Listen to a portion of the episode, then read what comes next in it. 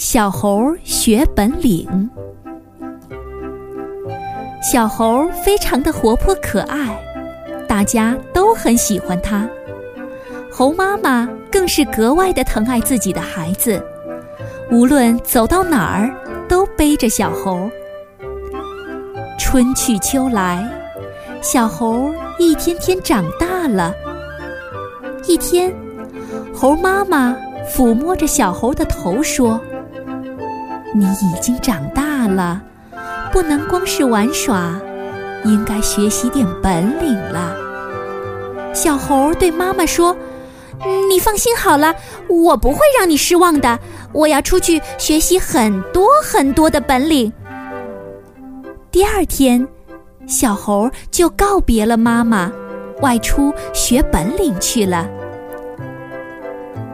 梅花鹿的小提琴拉得十分动听，小猴就跟着梅花鹿学拉小提琴。山羊的围棋下得特别好。小猴就跟着山羊学下围棋。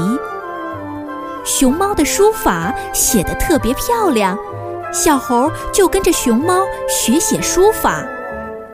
星星的山水画画得特别棒，小猴就跟着星星学画山水画。过了些日子，小猴回到家里，猴妈妈问小猴。学到了什么样的本领？小猴对妈妈说：“嗯，琴棋书画都学了，我现在就表演给你看。”小猴拉起了小提琴，哎呀，这声音跟拉锯差不多，十分难听。小猴又跟妈妈下围棋，可很快就败下阵来。小猴写的书法和他画的画也很不成样子。猴妈妈看后不停地摇着头，他语重心长地对小猴说：“学到很多东西的秘诀，就是一下子不要去学太多的东西。